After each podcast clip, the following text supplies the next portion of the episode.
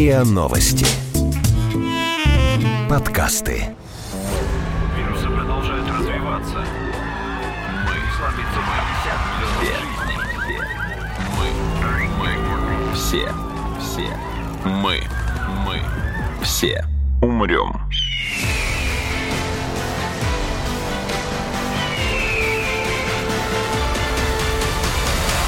Мы все умрем.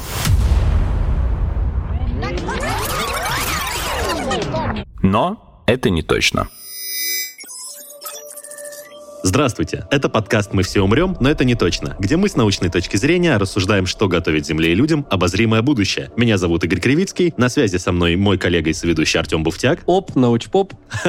А в студии у нас снова Егор Задеба, кандидат физико-математических наук, популяризатор науки, сотрудник уникальной научной установки «Невод», в числе прочего, про которую Егор нам приходил рассказывать несколько выпусков назад. Ссылка на этот выпуск будет в описании. Мы сегодня хотели поговорить с Егором на тему, которую он предложил как раз в том выпуске, или уже после него, я, честно говоря, не помню. В общем, суть в том, что Егору интересно было бы поговорить с нами, а нам, соответственно, с Егором, поговорить об экспериментальной физике. Сразу, когда и тогда услышал эту тему, и сейчас, когда произношу, у меня в голове вертится знаменитая Пушновская эксперимент. В эфире самая огненная среди водяных и самая водяная среди огненных рубрик программы «Галилео», которая называется «Эксперименты». И, в принципе, на самом деле, по ощущениям на таком обывательском уровне, ну, то есть экспериментальная физика — это то, что делают в программе «Галилео». Но ведь иначе бы мы не говорили об этом в научно-популярном подкасте с кандидатом физико-математических наук. На самом деле это самая настоящая физика и самые настоящие эксперименты. Но представь себе, что мы бы, например, нас ученые сейчас как бы снова вводили теорему Пифагора. То есть это что-то, что мы уже давно, человечество знает, это пройдено, это мы прекрасно в этом разбираемся, и Пушной для детей в своих передачах показывает те эксперименты, которые ставились фактически там, 100 лет назад, 200, 1000, 2000 лет назад. То есть то, что в обычной жизни делать бы не стали, но что представляет интерес и показывает, в принципе, довольно с неожиданной точки зрения иногда, как устроен вообще вот, вот мир вокруг нас. Ну, то есть он просто популяризатор. А, ну, конечно, он популяризатор, причем просто блестящий популяризатор, потому что те опыты, которые он делает, даже вот ну, в физике на сегодняшний день, многие даже и, забыли о том, что, господи, оказывается, можно сделать такой классный опыт. Это, ну, действительно здорово. Но ведь экспериментальная физика ставит эксперименты тоже с целью доказать и продемонстрировать какое-то физическое явление. Ну, в первую очередь, экспериментальная физика — это, собственно, поставить эксперимент и проверить что-то, узнать что-то. Я уже, наверное, вот такой пример много раз говорил, как бы не знаем, что находится внутри протона, да, вот Мгм. некого помидора, предположим. Как нам узнать, что находится внутри помидора? Вот каждый из Открыть нас... помидор Вот, вот, да, образом. ребенок, вот что он сделает? Он возьмет этот помидор и раздавит, как бы он увидит, что там внутри. Хорошо, если помидор, а не будильник отцовский или Ну, это тоже эксперимент. Ну да, да, да. У меня так товарищ с хомячком поступил. Ох, ё. Вот, да, лет в 8. Главное, хомячок был с сестры, как бы не его собственный. А, ну тогда- нет, тогда понятно, да. Ну да. Точно так же действуют взрослые, казалось бы, серьезные люди такие, знаете, в пиджаках, костюмах. Хомячков. Вот, они фактически, да, да, вот эти серьезные ребята, как бы они на самом деле удовлетворяют свое такое вот любопытство, они берут, делают огромную установку за миллиарды долларов, чтобы вот разбить этот помидор, в данном случае протон, да, и посмотреть, а что там вот все-таки внутри, как бы, да, вот это вот, собственно, и есть том, чем занимаются на самом деле буквально все ученые, которые там ставят какие-то эксперименты, что-то проверяют, они действительно делают то, что, как правило, не принесет в ближайшем будущем какого-то практического применения, а потом, соответственно, есть, кстати, да, и класс э, прикладной физики, где решают конкретные задачи, например, там, ну, например, спекание, э, например, лазером каких-нибудь порошочков, чтобы подделать э, там 3D-конструкции какие-то хитрые. Мгм. Вот они действительно берут и берут теоретическую базу и пытаются, пытаются, распекают все возможные там комбинации. Вот как была открыта резина когда-то, да? Так. То есть вот э, я, к сожалению, сейчас не воспроизведу фамилию вот этого прекрасного человека, который ее изобрел, но он брал просто каучук, каучук и смешивал его тупо совсем подряд. И смотрел, что будет до тех пор, пока что-то не произошло. Да, пока что-то не произошло, потом он смешал с серой, оказалось, что вот пошла реакция вулканизации каучука, и он открыл резину. То есть очень удачный материал. Резину Чарльз Гудьир изобрел, и все правильно, как Егор рассказывает, серый каучук смешал с серой и нагрел. Мгм. И вот так вот получилась резина. То есть главный вопрос экспериментальной физики, я делаю вывод, не почему, а что будет, если. Ну да, что будет если. Но и в том числе, например, это проверка действительно неких теоретических э, измышлений. Ну, то есть, например, ну, самое такое простое вот наше представление, да, мы вот делаем какую-то вот, ну, предположим, балку нам надо деревянную положить где-то там у себя на даче, например. И мы хотим проверить, вот она вот вес человека это выдержит. Мы это кладем между двумя упорами, как бы становимся на нее и попрыгали. Вот, провели, между прочим, самый настоящий эксперимент, как бы, да, если там балка разломилась, как бы, ну, значит, все, плохо. Если не разломилась, ну, то есть, вероятно, скорее всего, все будет хорошо, да, по крайней мере, первое время. Вот, то есть, это все эксперименты, и отличает их от современных научных экспериментов только фактически масштаб, это во-первых, и во-вторых, как бы степень подготовки, то есть э, степень, ну, как бы всесторонности вот этого подхода к э, проведению эксперимента. То есть он обычно эксперименты сейчас долго готовятся, внимательно, то есть там все просчитывается заранее, и потом уже в самый вот финальный момент ставится уже сам опыт, который нам, собственно, покажет результат. Вот с балкой, допустим, ну, отрезали, посмотрели, проверили. Да ну брось, ты учился всего на пару лет больше меня, и признай, инженеры не глупее физиков. Сейчас же возьми свои слова обратно. Но вот мне что-то кажется, что когда говорят про экспериментальную физику, это как раз не про сколько человек выдержит балка. Ну, то есть это... Да. Не, не, нет, на самом деле это именно, ну, то есть все отличает масштаб. То есть, я говорю, есть прикладной аспект. То есть тестирование Это- инженерных Это конструкций, конкретно, да? например, тестирование инженерных конструкций. Ведь надо понимать, что под э, расчетом инженерных конструкций на самом деле лежит колоссальная математика, колоссальная теория, там лежит физика твердого тела, там лежит огромная экспериментальная база, лежит знаний. То есть это все многие-многие годы делалось, ну, можно сказать, учеными. То есть по-настоящему с научным подходом. И когда мы сейчас берем программу какую-нибудь расчетную, там делаем там две железки, ставим два болта, проверяем там, нагрузку, вот эти все эпюры строим, В компьютере. да, в компьютере, да. Все это под этим лежит огромная теоретическая база. И когда сегодня на Большом адронном коллайдере физики э, разыгрывают столкновение двух пучков, Мгм. они делают фактически то же самое. Они берут существующие модели взаимодействий, они берут программное обеспечение, в котором эти модели заложены, то есть эти библиотеки, в которых уже прописали все вот эти вероятности и процессы, которые существуют, сталкивают две частицы сначала в, прям в моделировании, ожида смотрят, что должно получиться. Как друг об друга разбиваются два помидора. Да, да, да, именно так. Я просто, извини, меня это не отпускает, потому что гастрономические сравнения элементарных частиц у нас как бы и ты сейчас, и пару эпизодов назад. С чем, с мешком гороха там сравнивали, да? Да, Протон? да, да, горох был. Не, ну Да. самое, кстати, там интересное это в том, что при столкновении двух помидоров, как правило, получаются кабачки, бананы и другие овощи и фрукты. Вот это самое удивительное, А не собственно. кетчуп, как Да, да, ожидалось то, бы. то есть да. ожидается кетчуп, что оно разлетится просто на кусочки, а по факту наша кинетическая энергия этих помидоров превращается в массу совершенно экзотических фруктов. То есть там можно встретить и ягодки, и тропические фрукты, и вообще все то, что как бы ты никак не ожидал увидеть. Это как в том комиксе, когда по трубе друг навстречу другу летят бобер и утка. И... Получается утконос. Да, ну ты проспойлерил весь комикс.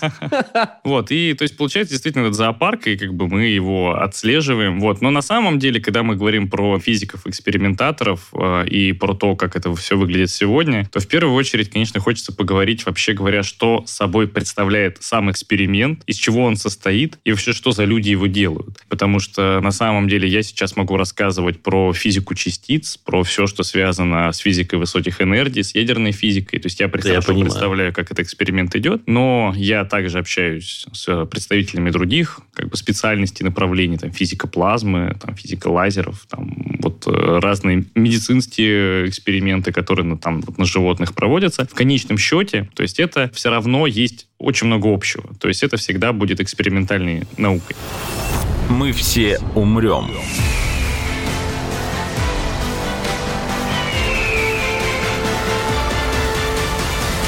Но это не точно.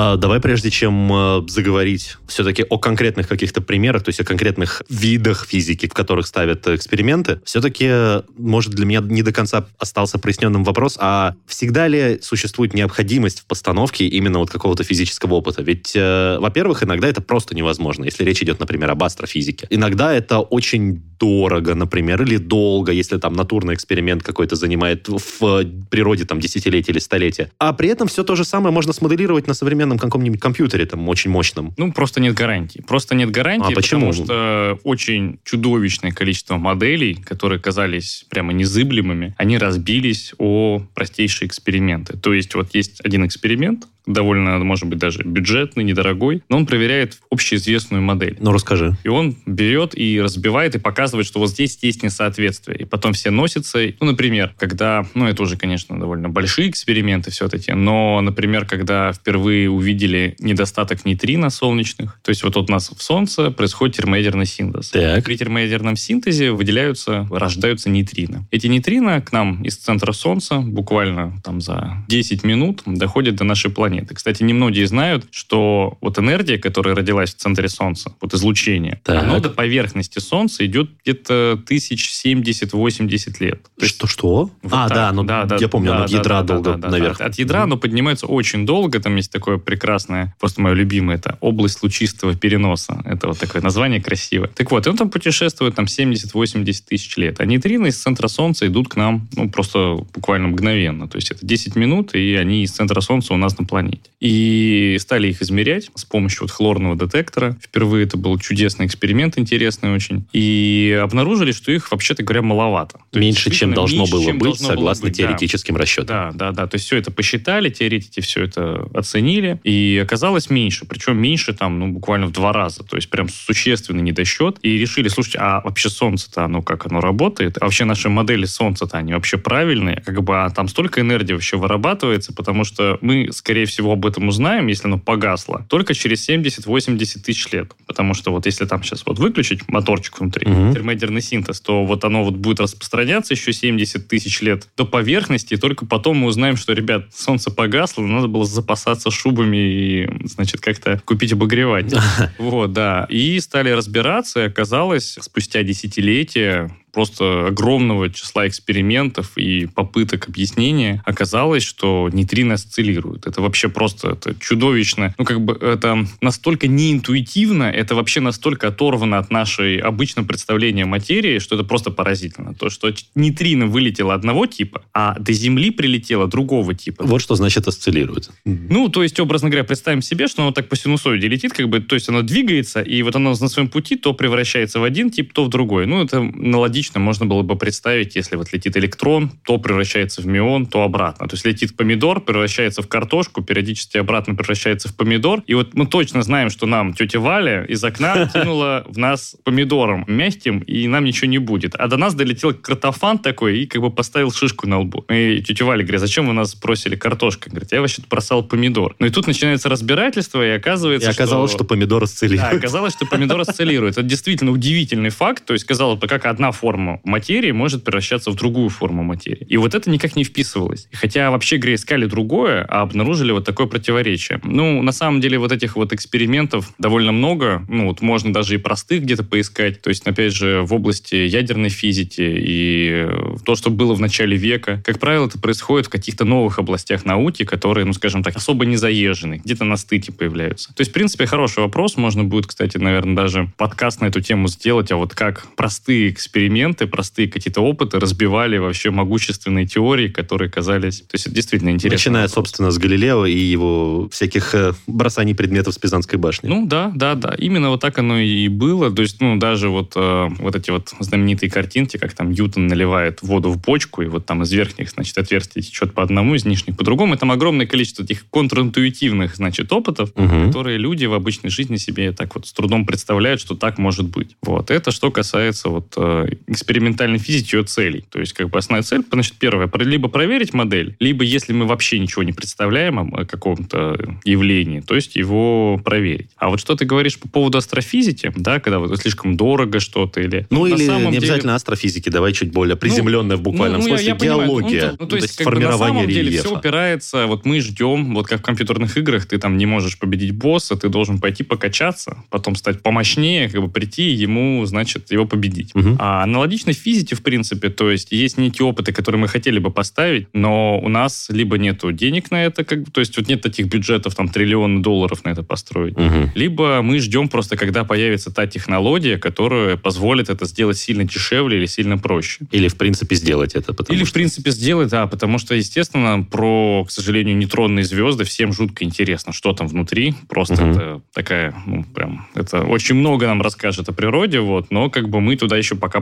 подлететь не можем. То есть просто ждем. А для микроподытога получается, то есть чисто компьютерной модели недостаточно, потому что мы можем просто не знать всех вводных, потому что реальность может нам подкинуть какое-то да, да, явление. Да. То есть это обычно работает, вот есть такое понятие экстраполяции, есть понятие интерполяции. Предположим, вот у нас есть какое-то явление, мы кладем что-то, например, в бочку, и знаем, что если мы положим там 10 шариков, там бочка не лопнет. Если положим 20 шариков, не лопнет. Там положим 100, не лопнет. Вот где здесь экстраполяция, где интерполяция? Вот интерполяция это то, что если мы положим 50 шариков, мы точно знаем, что не лопнет. Но мы не клали 50, мы клали 40 и 60, и она не лопнула. И мы говорим о том, что вот и на 50, скорее всего, ничего не произойдет. А экстраполяция это когда мы говорим, что, ну, ребят, ну, наверное, 100 положили, и 300 тоже выдержат. И это вот э, в в принципе, в математике, ну, это термин математический в первую очередь, но в физике как бы используется и в социологии, ну, везде, uh-huh. повсюду используется. Очень часто мы, так сказать, э, экстраполируем наш опыт, который есть вот какой-то очень маленький, мы говорим, что, ну, вот, наверное, и на большом это тоже будет работать, постоянно с этим идет борьба такая. И поэтому, что касается вот этих расчетов, как правило, мы полагаемся на интерполяцию. То есть, когда мы говорим, что вот у нас, вот мы экспериментально все проверили, вот работает вот так, значит, в этом поле, вот уже изведано, мы можем этими моделями пользоваться и особо не напрягаться. Но, к сожалению, иногда мы этого проверить не можем. Вот э, живой пример, чем я занимаюсь. Это прямо конкретный пример. То есть есть э, модели взаимодействия частиц. Они известны до чудовищных энергий, там, до 10, там, 16, там, все это примеряли на Большом адронном коллайдере. И э, в космических лучах, которые на к нам прилетают, там энергии на 3-4 порядка выше. То есть есть чудовищно мощные события. И модели существующие, ну, как мы вот все это оцениваем? Мы берем существующую модель, которая которая померена для энергии, например, там 10-14 электрон вольт. Угу. И считаем, что при 10 в 20 получится все то же самое. Соответственно, по этому всему строятся, там, обсчитываются результаты эксперимента, все это делается. И за этот результат, в принципе, получается, как бы, ну, все довольны, вот так оно все должно быть. Ну, вот, например, мой руководитель когда-то еще десятилетия назад говорит, а, ребята, а вообще почему? Вот с чего вы считаете, что так можно делать? Ну, все как бы... Ну, экстраполировать. Да, да, вот так вот брать угу. и экстраполировать. Потому что, посмотрите, если мы нас вот на этом этапе, на этом отрезке появится новое взаимодействие, а вот сейчас оно уже известно, я уже упоминал его, это появление кварглионной плазмы, то спектр космических лучей придется вообще перестраивать, потому что все ваши модели окажутся, ну, просто не, не mm-hmm.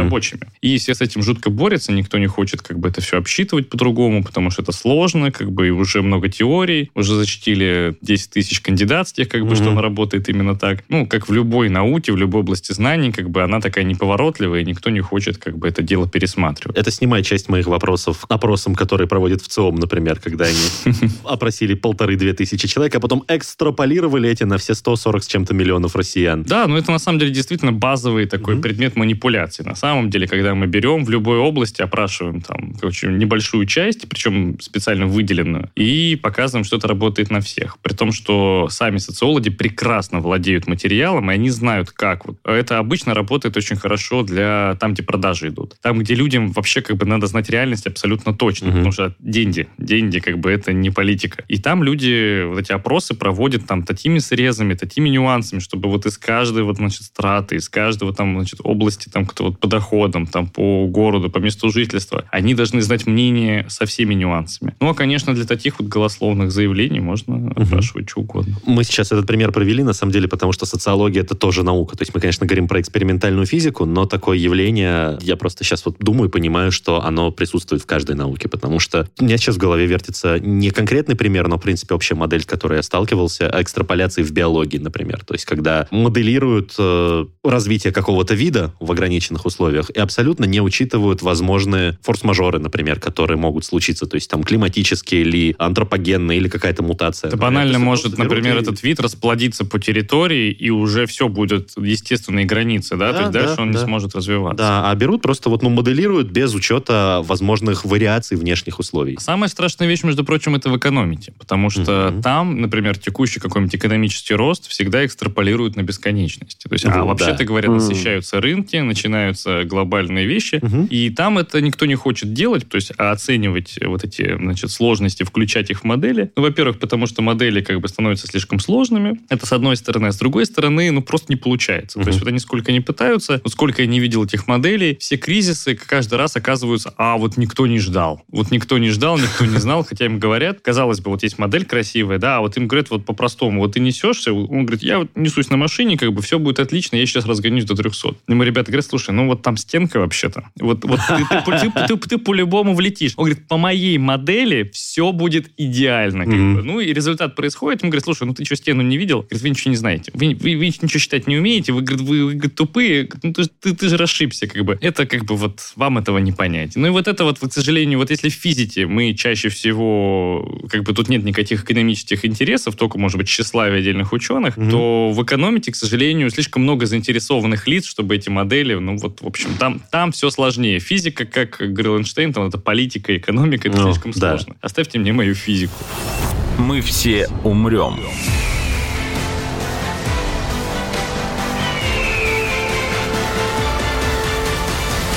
Но это не точно.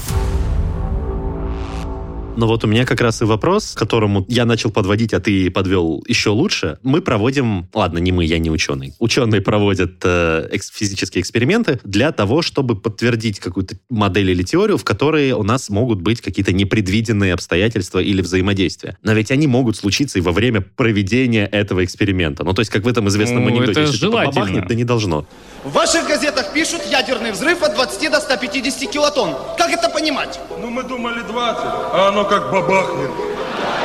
Не, ну это как Или бы даже, даже иногда это шутки. желательно, да. То есть на самом деле вот э, если мы говорим про ядерную отрасль, да, то есть э, там невозможно рассчитать траекторию каждого нейтрона в реакторе. Естественно, мы там эти процессы, как правило, усредняем, получаем какие-то результаты. Мы точно знаем не эти краевые условия, да, но, например, э, в ядерной отрасли наша безопасность наших реакторов обеспечивается тем, что даже при самых там резонансных значениях, которые гипотетически могли бы быть, худшее, что произойдет, мы его данный реактор выведем из эксплуатации. То есть вот это вот расчет идет на такой, что действительно все мы учесть не можем. Но вот тут рекурсия просто, понимаешь, мы рассчитываем на то, что может произойти что-то плохое, но мы не знаем, на что мы рассчитываем. А, ну вот в этом Ну, ты... на что мы можем рассчитывать, раз мы проводим Нет, то есть мы эксперимент. действительно провели, все обсчитали, и сделали так, как мы считаем нужным, но Да. мы на всякий случай. Тот вот случай, когда, а вот если что, вот как бы, а, а вот если. Вот мы не знаем тех границ вот этого «если», в которые Не, мы оно- можем нет, они, как правило, эти границы, они более-менее вычисляются. То есть, например, мы знаем, что внутри нашего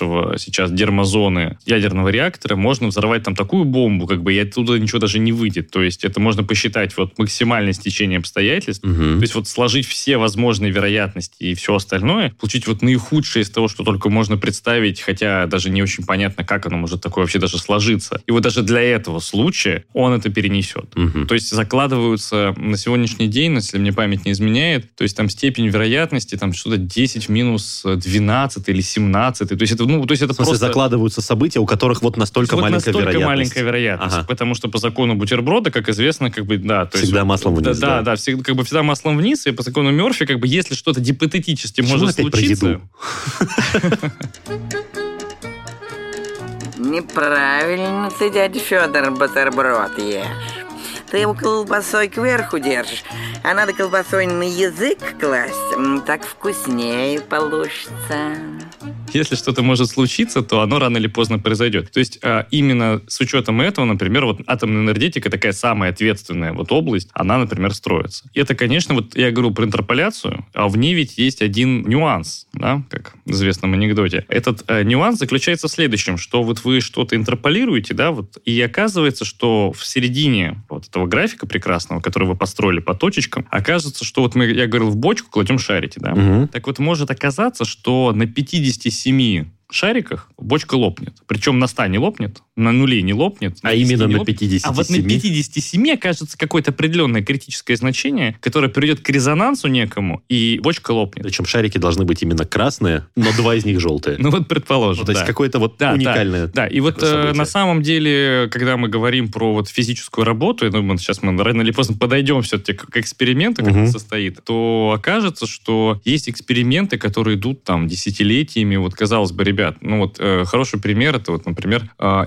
Институт физики высоких энергий в Протвино, который в 70-е годы, они там построили самый мощный в мире на тот момент ускоритель, большой дронный коллайдер того времени. Мгм. И в нашем городе Протвино, то есть вот рядом с Серпуховым, там были просто сливки мирового общества, то есть научного. Это в советские годы, там жили французы, американцы, ну, то есть там все дружные с такой огромным такой семьей, там был огромный-огромный коллектив, который трудился на этом ускорителе. И вот представьте себе, Про международность и важность для международного сообщества таких научных экспериментов и установок, как э, ускорители частицы и коллайдеры, мы говорили с твоими коллегами из МИФИ один или два эпизода назад. Тоже ссылка будет в описании. Отлично. Вот. И этот ускоритель уже, казалось бы, примерно там 30 лет, ну, вот он не актуален, потому что, ну, давным-давно переплюнули его по инертиям. Уже 80-е годы появились ускорители мощнее. Мгм. И тут вопрос, как бы, а зачем он нужен? Вот, например, э, Барак Обама взял и в 2011 году закрыл Теватрон. Теватрон, замечу, это ускоритель, который был самым мощным до включения Большого дронного коллайдера. Теvaтрон он потому что тетраэлектрон вольты. Да, Это да, энергия, да, которых да, там да. можно Это вот достигать. такая энергия, 10-12 электрон-вольт, и он действительно был самым мощным, самым крутым, и просто ну, Барак Обама, то есть они решили, американцы, что, ну, как бы мы не хотим быть вторыми, зачем нам он нужен, мы его просто выключаем, зачем нам платить деньги за огромные деньги за его эксплуатацию. Спасибо, Обама.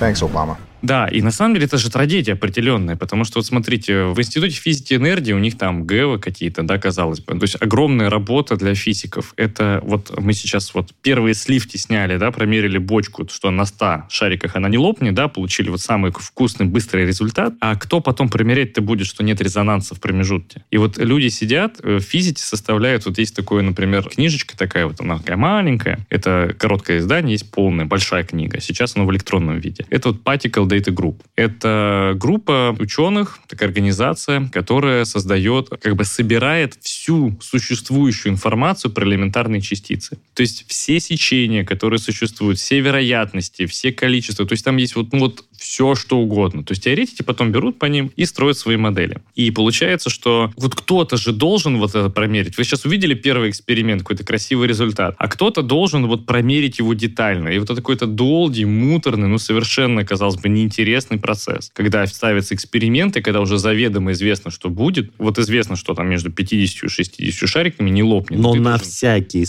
случай... ты должен промерить. И оказывается, да, в одном случае на миллион, что там оказывается что-то новое. Появляется какой-то необъясненный там резонанс внезапно, вот она, бочка начинает лопаться при 57. И тут сразу набегает куча народу, которые прям трясущимися руками там, значит, выводят какие-то формулы, которые, чтобы это все объяснить. Мгм. Вот, это, это вообще как бы известная, это вот есть книжка, просто всем рекомендую. Это «Физики шутят». Это, чуди... это знаменитая книга. Никак Там есть руки не дойдут. Да, видел да, да, это прекрасная книга. Там есть потом продолжение. Физики снова шутят, там физики все еще шутят и так далее. И... О чем шутят физики?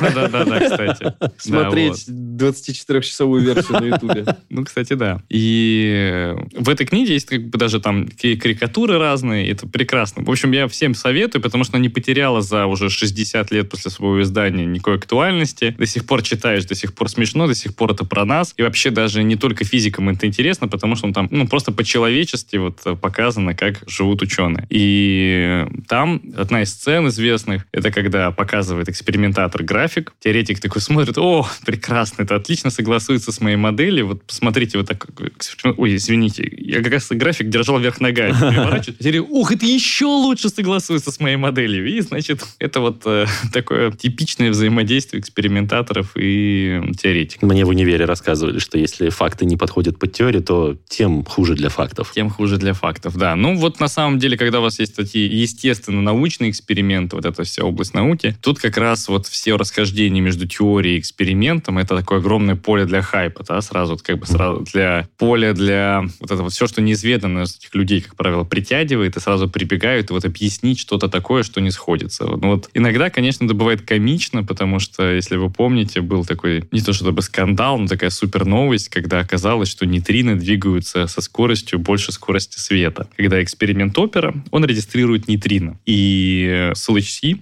отправили пучок нейтрино, ну, сквозь землю в Грансасо в Италию, где стоял детектор. Мгм. То есть э, через землю могут пройти только одни нейтрино, то есть достаточно пучок просто вот в землю, что называется, запустить, частицы поглотятся, а нейтрино продолжит движение. И вот они ловили, и оказалось, что нейтрино добрались до оперы, до детектора, быстрее, чем мог бы свет добраться. И разбирательства шли месяца два, было вообще куча новостей на эту тему, естественно, куча теоретиков сразу уже выкатили модели, что они-то, конечно, знали, что так оно на самом деле должно произойти. А потом оказалось, ну, в общем, нашли какую-то крайнюю девочку, которая, в общем, не вовремя нажимала кнопку, и время считалось неверно. Вот, и никакие нейтрино Ауч.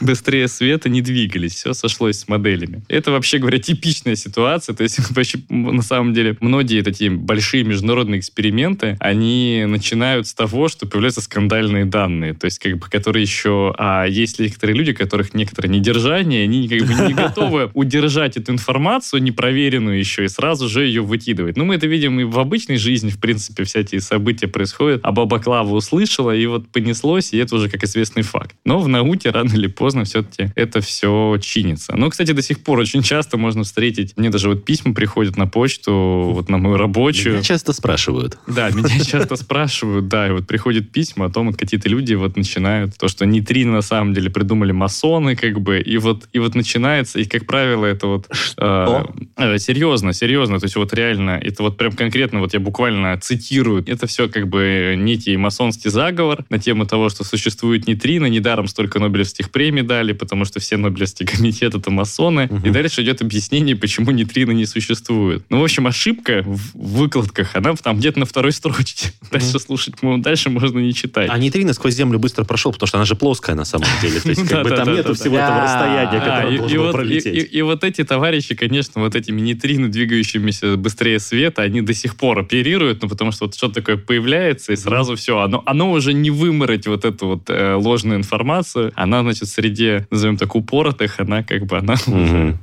всегда остается там. Мы все умрем.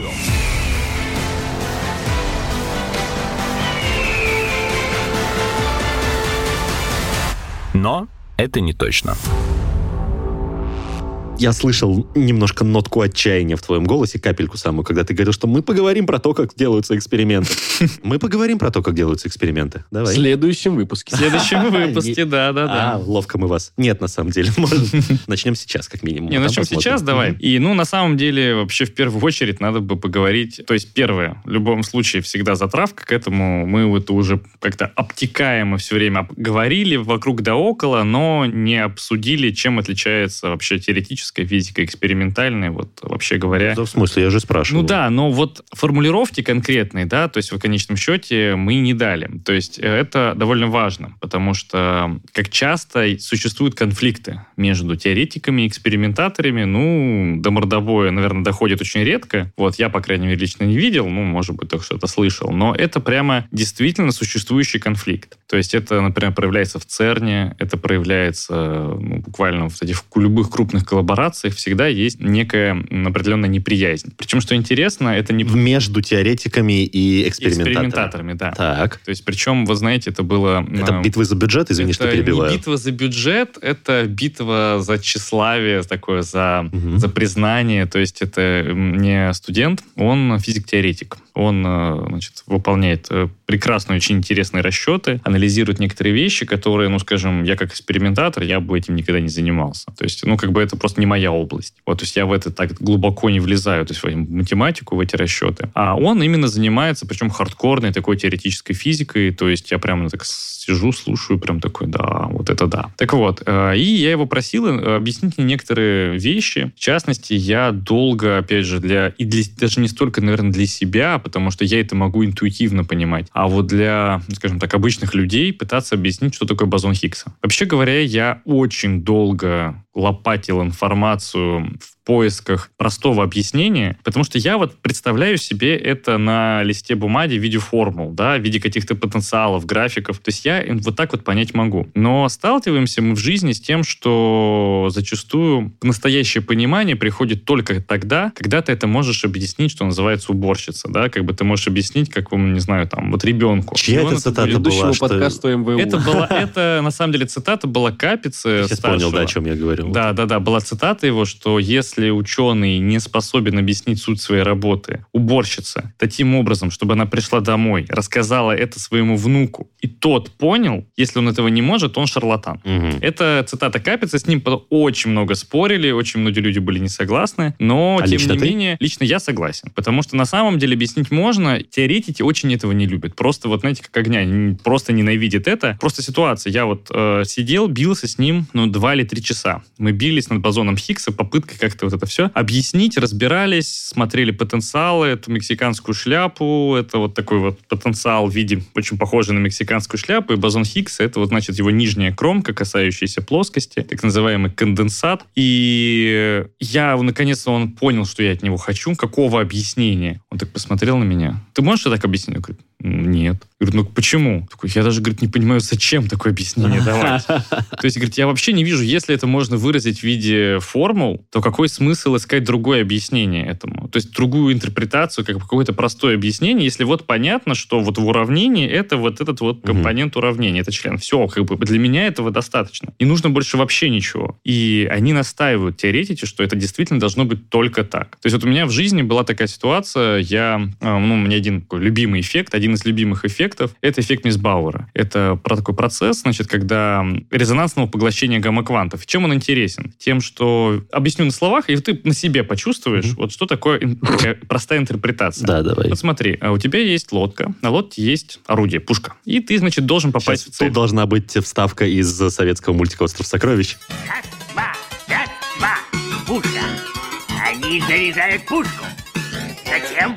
А, они будут стрелять! Прибавить ходу! Раз, два, раз, два. Вот. И а ты на лодке, у тебя есть пушка. Ты стреляешь. И ты точно рассчитал количество пороха. Прямо оно идеально рассчитано, чтобы попасть в цель. Но единственное, что ты не учел, это то, что во время твоего выстрела вообще-то лодка немножко дернется, и ты получишь отдачу, и до цели твое ядро не долетит. Мгм. И более того, у цели тоже есть одна особенность. Она тоже плавает. Когда ты в нее попадешь, она должна немножко отплыть обратно. То есть получается с одной стороны проблема и с другой стороны проблема. Так вот, что самое интересное, что в ядерной физике все работает точно так же. То есть, когда ядро излучает гамма-квант, оно испускает, э, получается, отдачи. нет. Мгм. Получается, что гамма-квант летит уже с энергией немножко меньшей, чем должна быть, чтобы поглотиться. И другим таким же ядром это, этот гамма-квант может просто не поглотиться, потому что вот его энергии немножко недостаточно. Вот это вот реальная как бы ситуация в реально в природе. То есть у нас гамма-кванты, излучаемые веществом, самим этим веществом могут не И поглощаться. это вот тот раскосец, который объясняется экспериментом как раз. Вот, да-да-да, это прекрасно все работает, экспериментально и все. Вот. И сидел молодой парень, мисс Бауэр, и, значит, проводил следующее действие. Он, значит, брал этот образец, вот, который излучал, крутил его, ну, как на мельнице такой назовем так, то есть вот он... Центрифуга. Как типа центрифуги, он крутил его, чтобы придать ему механическую скорость, Мгм. чтобы скомпенсировать отдачу ядра, потому что отдача настолько маленькая, что ее можно вот механически скомпенсировать. И наблюдал действительно, что как только ты разгоняешь до определенной степени, гамма-кванты начинают поглощаться. И проверял это при разных температурах. Дело в том, что если температура вещества выше, то периодически ты начнешь попадать случайно. Почему? Вот мы вспомнили лодку, две мишень, а теперь представь, что появилось волнение. И на лодке, то есть как бы раньше ты никогда не попадал, потому что не долетало, а теперь на волнах ты качаешься, и мишень качается, и периодически за счет этого колебаний ты начинаешь Идеальная попадать. траектория создается, Вот, которая... Да, иногда Мгм. случайно это происходит. И что видят физики экспериментаторы? Они крутят и видят, что действительно, как все сходится, начинает периодически поглощаться гамма-кванты. Но если ты начнешь охлаждать, все, море успокоилось, все стало спокойно, и ты перестал попадать.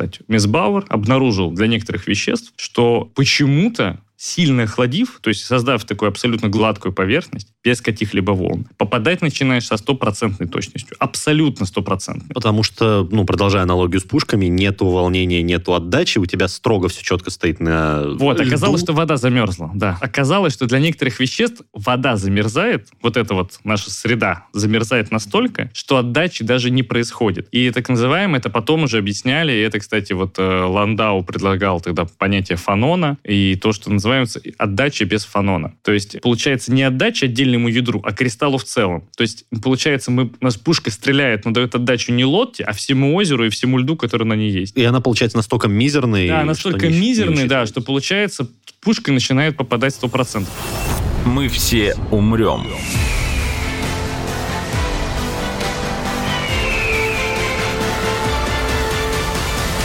Но это не точно. Ну, тут я как раз вижу рекурсию такую зарождающуюся. То есть есть у нас теория, мы в этой теории ставим эксперимент. Эксперимент обнаруживает какие-то новые свойства того, чего мы изучаем, на чем начинает строиться новая теория, Верно, в после десятку. которой... В Да. десятку абсолютно точно ты сформулировал. Именно так это работает. То есть одни не могут без других. То есть до того момента, пока мисс Бауэр не обнаружил свой э, эффект, то есть такой теории не существовало. Он нашел противоречие, появилась новая теория, которая это объясняет. Она дает новые предсказания. А возможно, например, ребят, что вот не только на этом веществе этого будет работать, а еще и вот на этих. Экспериментаторы проверяют. Оказывается, что в десятку действительно теория совпала. Теоретики дико счастливы, что смотрите, какие мы умные, мы смогли это предсказать. И физики, экспериментаторы счастливы, потому что они... Минуточку. На самом деле не смогли, потому что и новый эксперимент, который рушит Ну всю да, теорию. да. Это И вот. адвокат и прокурор, на самом деле. Да, такие. очень похоже. И я вот встречаю своего друга-теоретика, который выходит с лекции по физике твердого тела. То есть у меня это была тематика ядерная физика. А он этот же эффект проходил с точки зрения физики твердого тела. Я его встречаю, он говорит, такой, блин, говорю, как лекция? Он говорит, отличная лекция. Говорит, сегодня так интересно было, если мы сегодня эффект Нисбауэра изучали. Я говорю, да, ну слушай, ну мне так, я же так немножко так с иронией, а ну расскажи, о чем он? Он такой, да, конечно, элементарно. Такой открывает свою тетрадку А4, а вот это все обычно писалось именно в таких тетрадях, больших, Клеточку. огромных клеточку А4, то есть большие листы, и начинает там, так, а, поплевывая на палец, так отматывать эти листы, и пока исписанные формулами, и говорит, вот здесь, вот здесь, а вот здесь вот интеграл вот так берем, и вот так получается. Я такой, слушай, погоди, а вот по-простому, а вот что это такое? И он что-то так долго-долго ломается, что пытается объяснить, там что-то фанон, вот сюда. И я ему рассказываю вот это вот то, что я рассказал тебе. Он сидит так молчит, говорит, блин, а ведь точно, а как просто это оказывается. И вот э, сталкиваясь с теоретиками, то есть вот мы очень часто напарываемся на вот эту вот э, фразочку, ребят, да вы никогда этого не поймете. Это настолько оторвано от реальности, что это понять нельзя никогда и ни за что. Вы понимаете, даже не суйтесь и не пытайтесь это понять. Это абстрактный мир математики, который вы, ну, то есть вы никогда не осознаете. А потом приходит популяризатор науки, проводит О, да, да, да. Потом приходят, да, потом приходят какие-то люди, которые это объясняют на пальцах. И самое ценное в этом том, что из этих объяснений на пальцах приходит некое понимание, которое позволяет даже уже из простых соображений сделать далеко идущие выводы. И которые уже вот теоретиков, опять же, на- наталкивают ребят. Ну вот если вот такую аналогию проводить, вот может быть здесь что-то есть, они такие, ну давай проверим. Начинают считать, смотреть, и это тоже работает. И вот э, это особенность теоретиков. То есть они работают в поле математики, то есть для них частицы это что называется циферки на бумаге, то есть некие функции волновые, которые вот как-то там воздействуют. Это иногда просто кажется шулерством, просто шулерством. Когда ты начинаешь вот действительно разбирать квантовую теорию поля, все эти предметы, когда ты смотришь, вот как это вообще происходит, то, чтобы вы понимали, вот как работают теоретики. Да, вот они смотрят, вот мы берем, у нас ситуация описана, прекрасно, вот формулами прекрасно описывается. Теперь мы берем и смещаем систему координат. Поворачиваем ее, смещаем и пересчитываем теперь в новую систему координат. А, не сходится. А процесс, оказывается, в другой системе координат должен идти по-другому. То есть, а вообще-то, ну мы-то знаем, что какая разница. Ну куда ты не поверни ее, ну реальность-то, вот мы как сидим на стульях здесь, Мгм. как мы разговариваем, систему координат поверни, ну мы как сидели, так и говорим. И что Ну, поделать? не- Дел- ну, хотя, ну, то есть, не знаю, если с точки... Нет, то есть вот мы здесь взять, находясь, Если взять за точку отчета геометрии пространства, как бы, и физики, его какую-нибудь машину мимо офиса проезжающую, то с ее точки зрения А, но мы она летим на двигается, своих но, но стульях. она, но- да, но она двигается. Я- Если взять а ее за речь точку идет- отсчета, если ее поставить в Нет, ноль а если координат. сделать обычную точку отчета Ну, ладно, и просто да. повернуть, да, то Мгм. есть есть, конечно, то есть релятивистская физика, которая говорит о том, что двигающийся объект, а там все иначе. Так вот, обычный перенос такого делать давать не должен. И, например, они обнаруживают, что такая проблема существует. Что они делают? Они придумывают математические операции, оператор, который компенсирует вот эту ошибку. Просто вот добавляют математический элемент, который просто берет и это все исправляет. И оказывается, что если мы посмотрим на то, как этот математический элемент выглядит, оказывается, что это очень похоже на поле. Ну, то есть он ведет себя как электрическое поле, вот в разных точках принимает разные значения этот оператор. И они говорят, ну вот, ребят, знаете, у нас там ничего не сходилось, вот мы добавили этот костыль, как программисты, да, говорят, мы добавили этот костыль, ну этот костыль мы назовем скалярным полем. А потом другие ребята, теоретики, тоже посмотрели, слушайте, а вы знаете, что этот, если этот костыль взять и вот тип преобразования с ним сделать, окажется, что этот костыль должен иметь свое проявление в реальности в виде частицы элементарной, вот, в определенных условиях. И вот Хиггс, собственно, говорит, прикиньте, вот, да, вот костыль есть, и действительно, если действительно костыль такой существует в реальности, какая-то связь есть, угу. то он в реальности должен выражаться в виде наличия вот некой частицы. Все такие, блин, а давай оценим, а ее можно найти? Слушай, ну давай посчитаем, да. Прикинули, ну вот,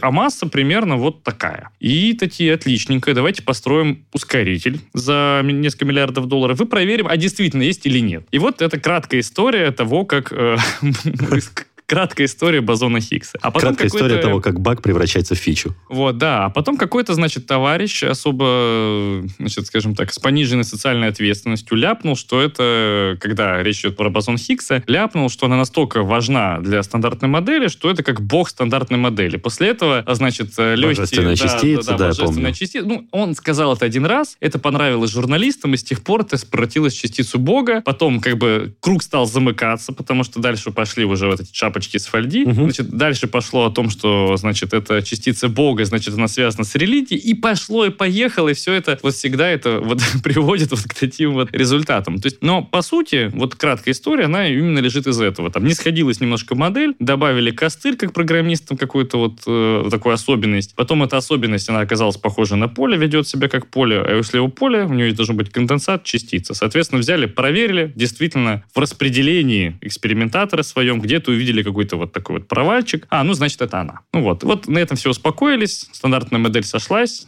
все как бы прекрасно. Это теоретики. Это вот была такая краткая история, что это за звери, потому что они на самом деле... Я к чему начал про студента, потому что он мне показал свою книгу, по которой он готовится, и дал мне почитать один кусок, который касался там неких э, математических преобразований, некоторых с полями. И кто говорит, только не обижайся, пожалуйста. Я такой, почему? Ну, слушай, там, ну, как тебе сказать, ну, там, ну, вот э, автор, ну, вот он, это его взгляд, но он там такой, ладно, давай сюда, я почитаю. И такой начинает читать, и там начинается. Ну, в общем, я буквально цитирую, что вот вы, вы работаете на ускорителе, да, и к вам приходит экспериментатор. Ну, давайте простим ему его слабоумие, он немножко глуповат. У него стоит вопрос, почему вот эти два оператора не сходятся. Ну, вы знаете, как бы, в принципе, для существа довольно с низким уровнем развития интеллекта этот вопрос можно простить ему. Ну, ничего себе. Вот, да, да, да. И ему можно простить. Поэтому мы-то с вами знаем. Дальше идет разбор, объяснение, как это. И в конце говорит, ну, поскольку он как бы довольно, ну, как бы такое жалкое существо, скажите ему вот это вот все. И он здесь должен успокоиться. То есть правда ему говорить не надо, потому что он все равно не поймет. Научный это, шовинизм. Это, нет, ты понимаешь, это прям конкретный шовинизм такой, причем жесткий такой, который прописан в учебнике. Представляешь? То есть в учебнике, то есть издание, которое идет для теоретиков, очень много молодых людей по нему готовится. И это прямо вот, э, ну, сегодняшняя реальность. То есть вот на LHC теоретики, они предполагаются как единственные как бы разумные существа. Угу. А экспериментаторы там Они занимаются... на уровне инженеров, которые это все проектируют. Ну, то, то есть, просто уровень... исполнители нашей теории. Ну да, да то есть вот мы придумали, вот, а экспериментаторы как бы над ними посмеиваются, как бы в свою очередь. Ну, как бы им ну, неприятно, да, когда к тебе относятся так. Вот, но они прекрасно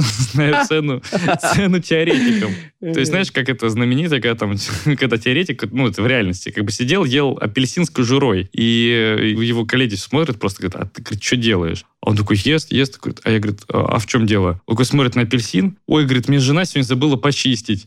А, а он, говорит, а я, говорит, ты, может, сам поел? Я, говорит, никогда не чистил апельсин. Вот, и как бы физики, экспериментаторы посмеиваются над тем, что теоретики, ну, совершенно не способны ничего сделать руками, они оторваны от э, некого физического мира, хотя зачастую это очень не так. То есть среди теоретиков бывают прекрасные спортсмены, в общем, выдающиеся такие люди в этом отношении, как бы вот с физической точки зрения. Ну, это немножко не то все-таки. Вот, но но, ну, да, немножко не то, действительно, и э, это прям вот, ну, в общем, на сегодняшний день это существующее вот прям вот в области физики высоких энергий, это вот есть крутиоретики, которые, казалось бы, физики их почему еще особо экспериментаторы не любят? Потому что они постоянно, у них на любую развитие ситуации есть огромное количество моделей, которые, как фи кажется экспериментаторам, они сидят просто чашкой кофе, от них фиг делают, значит, рассчитывают. А экспериментат, а теоретики такие, как бы, ну как это, ну вот как можно разговаривать серьезно с человеком, который как бы не может в уме взять, значит, там, э, интеграл. там, вот, Кубический э, корень. Не может там взять интеграл, да, там, по эллипсоиду, значит, вот от э, какой-нибудь хитрой функции, как бы, то есть, в принципе, это существо просто не очень разумное. И, ну, естественно, это самообман одних и самообман других. Но на сегодняшний день это действительно существует. И я лично, например, даже сталкивался с такой ситуацией. Я на конференции в Берлине встречаюсь, значит, там с ребятами. Там один, значит, дядечка Аксакал, и у него молодой выпускник физфака МГУ, теоретик. И он такой, как бы, говорит, а вы говорит, откуда? Все, как бы мы знакомимся. Я говорю, я вот экспериментатор, я из МИФИ. И э, он говорит, я, говорит, физфак. И он так смотрит, так вообще так, ну так, так. так, Презрительно. Так, так, так, так да? презрительно так это смотрит. Ну, Ну, да, ну. это же эти, э, вот эти вот экспериментаторы. И потом мы с ним идем В разговариваем. мазуте, которые сидят у себя, там гайки крутят. Мазуты, эти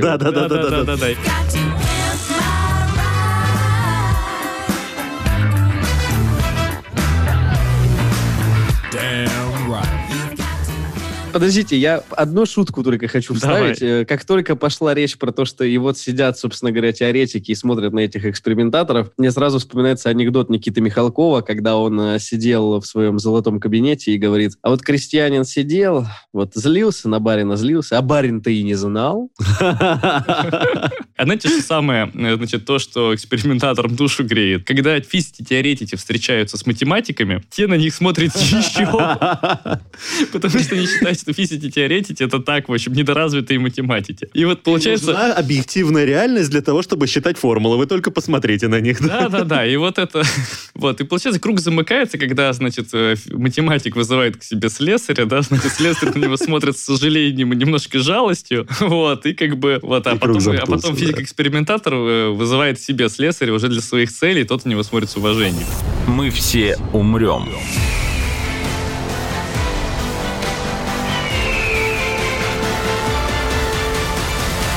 Но это не точно. А бывают ультимативные просто ученые мегамозги, которые объединяют в себе одновременно и теоретика, Вот и раньше это было, да. Это, раньше это было особенно выражено, когда, скажем, ну вот есть такое понятие физик, как бы универсалист, как универсальный физик. То есть это вот был физики конца 19-го, начала 20 века. То есть э, те, которые могли вести работу сразу по вот, ну, совершенно разным областям науки. Мгм. То есть именно физики. То есть объединяли все это. То есть их именами названы там формулы. Ну, то есть тот же Ньютон какой-нибудь. А, ну, да нет, гораздо позже. Даже еще вот Да Винчи. да, даже, да, да нет, даже Сильно уже в конце позже. 19 века, да, то есть такие там люди, как там Пуанкаре, который математика, при этом еще и... Мгм. Вот, и Понял. эти вещи, э, то есть они действительно внесли свой вклад буквально везде, ты можешь как бы следы такие Эти люди, позитивные, да, Мгм. их везде видеть. И, в принципе, если говорить про экспериментальную теоретическую физику, то до сих пор, в принципе, подобные вещи встречаются. То есть есть, вот у меня, например, в лаборатории есть теоретики, которые прям вот, э, что называется, могут э, с, э,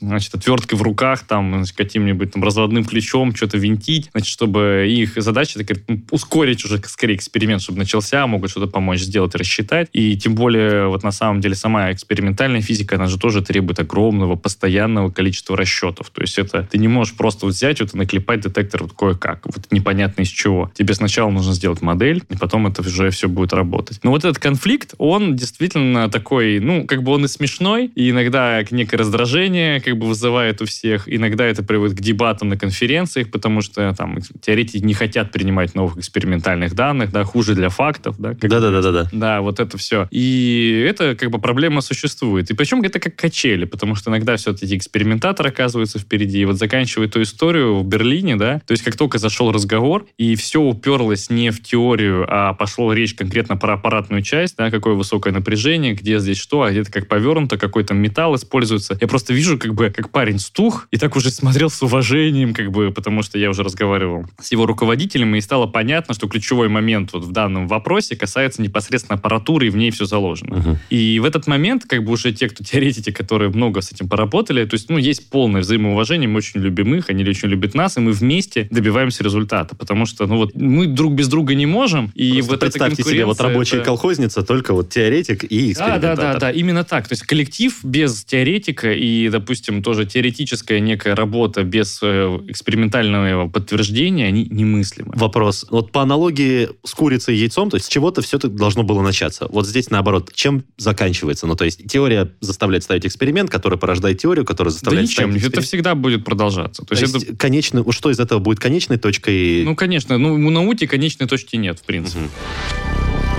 Бесконечность не предел!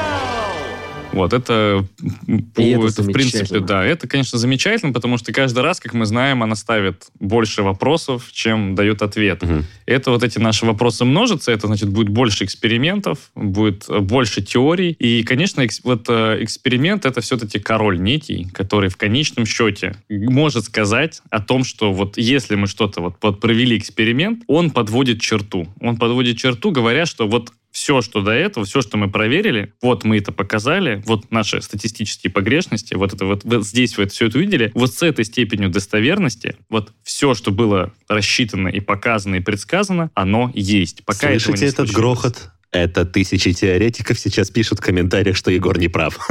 Не, ну, ну, это на самом деле в любом случае нет никакой альтернативы. Мгм. Потому что пока что-то не проверено экспериментально, это на самом деле не стоит ничего. То есть даже представьте, это прекрасная теория Хиггса о существовании значит, этого бозона, который придает телам инертность. Вот эта теория не стоила ничего, то есть, э, вот слава богу, он дожил и увидел, что действительно она подтвердилась, но на ее основе нельзя было ничего дальше строить. Пока она не подтверждена, пока, то есть, все остальные выводы, они не работают, не существуют. То есть, как бы это вот эксперимент, это как бы король. Мгм. К сожалению, от этого никуда не уйти. И то, что, конечно, кажется зачастую, ну что там такого, господи, вы там взяли, построили там свои детекторы, что там вы там крутили, вы как, вы же вы ж просто вообще, вы вообще же инженеры, господи ты мой, да, как бы. А на самом деле все это действительно очень объемно, потому что вот чтобы представлять, что вот хотя бы даже в паре слов, да, что такое эксперимент сегодняшний, это в первую очередь это расчеты. То есть вот, э, например, обычный эксперимент в космических лучах требует, соответственно, например, системы газоподготовки. То есть человек должен прекрасно ориентироваться вот э, в газах, в системах, в вентилях, в запорной арматуре. Этот же человек должен разбираться в высоковольтных источниках, в кабелях там и всех этих номиналах, напряжениях. Человек разбирается в электротехнике, человек разбирается в электронике, то есть это надо электроника считывающая. То есть вот представьте себе, вам для обычной задачи нужно, вот представьте себе, взять ваш мобильный телефон и перепрописать код там и там, значит, эм, работу его прошивки, то есть вот самому.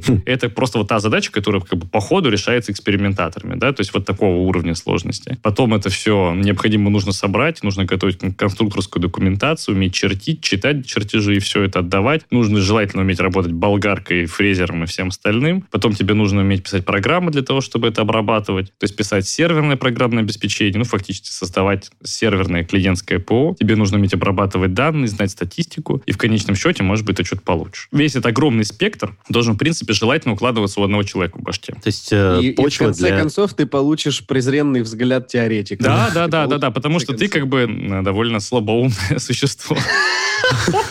Мне в книжке написали, что ты не человек. Все. Ну да, да, Это да, мой да, да. учебник, я так, я так научил. Вот, но это как бы на самом деле, ну, как бы если, если мы будем действительно очень так прям объективно и смотреть на реальность, то, конечно же, среди, например, экспериментаторов могут как бы оказаться люди, которые, да, которые выполняют роль, ну, скажем, такого, ну, обслуживающего Рук. персонала, да, то есть тех людей, которые там просто решают какую-то маленькую задачку. А, соответственно, среди теоретиков есть тоже очень много людей, которые решают совсем простые задачи, там, написать какой-нибудь интеграл, посчитать, проверить какие-то вещи. И там, и там, безусловно, есть просто эти яркие, прекрасные люди, которые действительно генерируют науку. Именно они являются лицом этой науки, они э, являются ее сутью и будущим. И вот эти люди всегда друг друга уважают, любят, знают друг другу цену, и только их совместная работа дает нам как бы вот этот взгляд в будущее, веру в то, что у нас все получится, и мы все откроем. О, так прекрасно. Это отличная нота, она мне очень нравится, и она прям вот вот финальный аккорд, идеальный для завершения этого подкаста, на мой взгляд. Спасибо тебе, Егор, огромное, что пришел и поговорил с нами об этом, и принял участие в записи этого эпизода. И сорвал этот покров лжи, поставил теоретиков на место. Да, вам спасибо, что пригласили. Было интересно поговорить. И главное, весело. Да, и главное, весело. Это был подкаст «Мы все умрем, но это не точно». Подписывайтесь на наш подкаст на сайте ria.ru, в приложениях подкаст в App Store и CastBox. Заходите, смотрите в Instagram ria, нижнее подчеркивание, подкаст и присылайте свои вопросы на подкаст собака rian.ru. Вирусы продолжают развиваться. Мы Мы, мы, все, все, мы, мы, все умрем.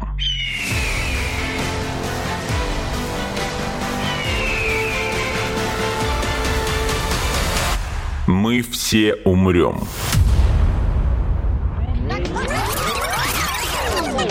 Но это не точно.